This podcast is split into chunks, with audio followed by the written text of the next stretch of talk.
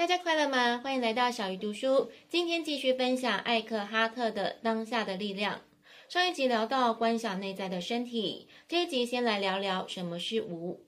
当你处在一间房间，你觉得房间的本质是什么？是家具还是装饰品吗？当然不是，它们是房间里的东西。那是地板或是墙壁吗？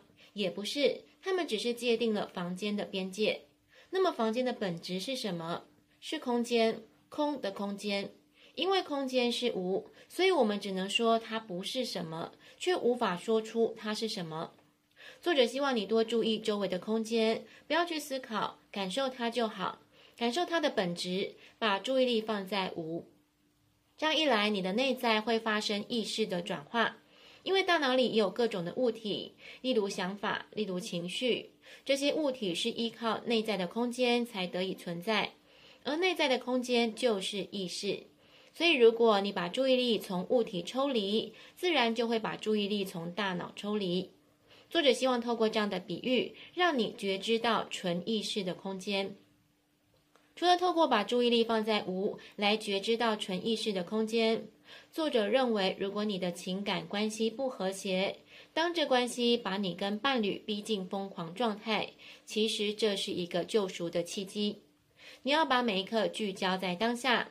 如果你在愤怒，知道那是愤怒；如果你在嫉妒或是争强好胜，无论是什么，知道那是当下时刻的状态。这样情感的关系就会变成你的修炼场。如果观察到你伴侣出现无意识的行为，那就用你的知道去包容他，让你不会对此做出反应。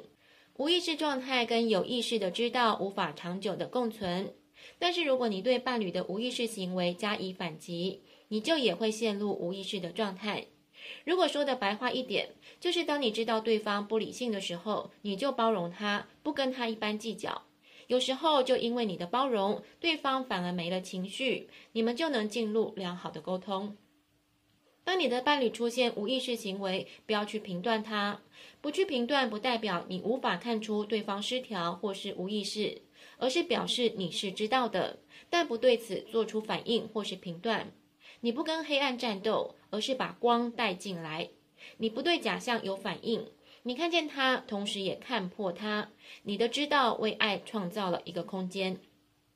如果你们两个人都同意把彼此情感关系当成修炼场，那是再好不过的。学习一有不满就表达或是反应。这样就不会有时间差，也不会让隐藏内心的不满扩大或是恶化。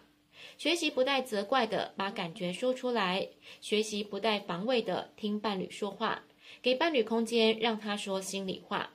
因为没有这样的空间，爱就无法滋长。以前我也很爱自己生闷气，不但解决不了事情，对方也不知道我在气什么。所以现在我会试着告诉对方我的心情，但是会先说好，我不是在责怪。良性的沟通可以很快解决问题，甚至有时候会发现是一场误会。听到这里，不知道大家会不会觉得这样好像是鸵鸟心态？可是作者其实不是要你假装，是要你接纳。接纳的态度可以超越大脑想要抗拒的模式，这是宽恕的基本部分。宽恕当下比宽恕过去重要。如果可以宽恕每个当下，就不会累积一些日后才需要宽恕的怨恨。当然，如果挚爱的人过世，或是感觉死亡逼近了，这些情况没有人快乐的起来。但是你还是可以保持内在的平和。你也许会忧愁的掉泪，但只要你不抗拒，你忧愁的底下会浮现深沉的寂静。也许你会觉得，就算接受这样的观点，但还是会有不好的事情发生。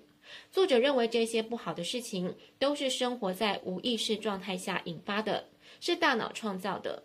大脑喜欢把自己看成孤立的，因此他觉得这个宇宙充满了敌意。他会有一些基本的模式来对付自己的恐惧跟匮乏，例如抗拒、控制、贪婪或是防卫。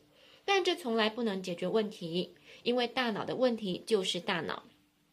另外有许多的疾病也是大脑持续抗拒心理所引起的，因为当你抗拒的时候，你体内的能量就阻塞，无法自由的流动。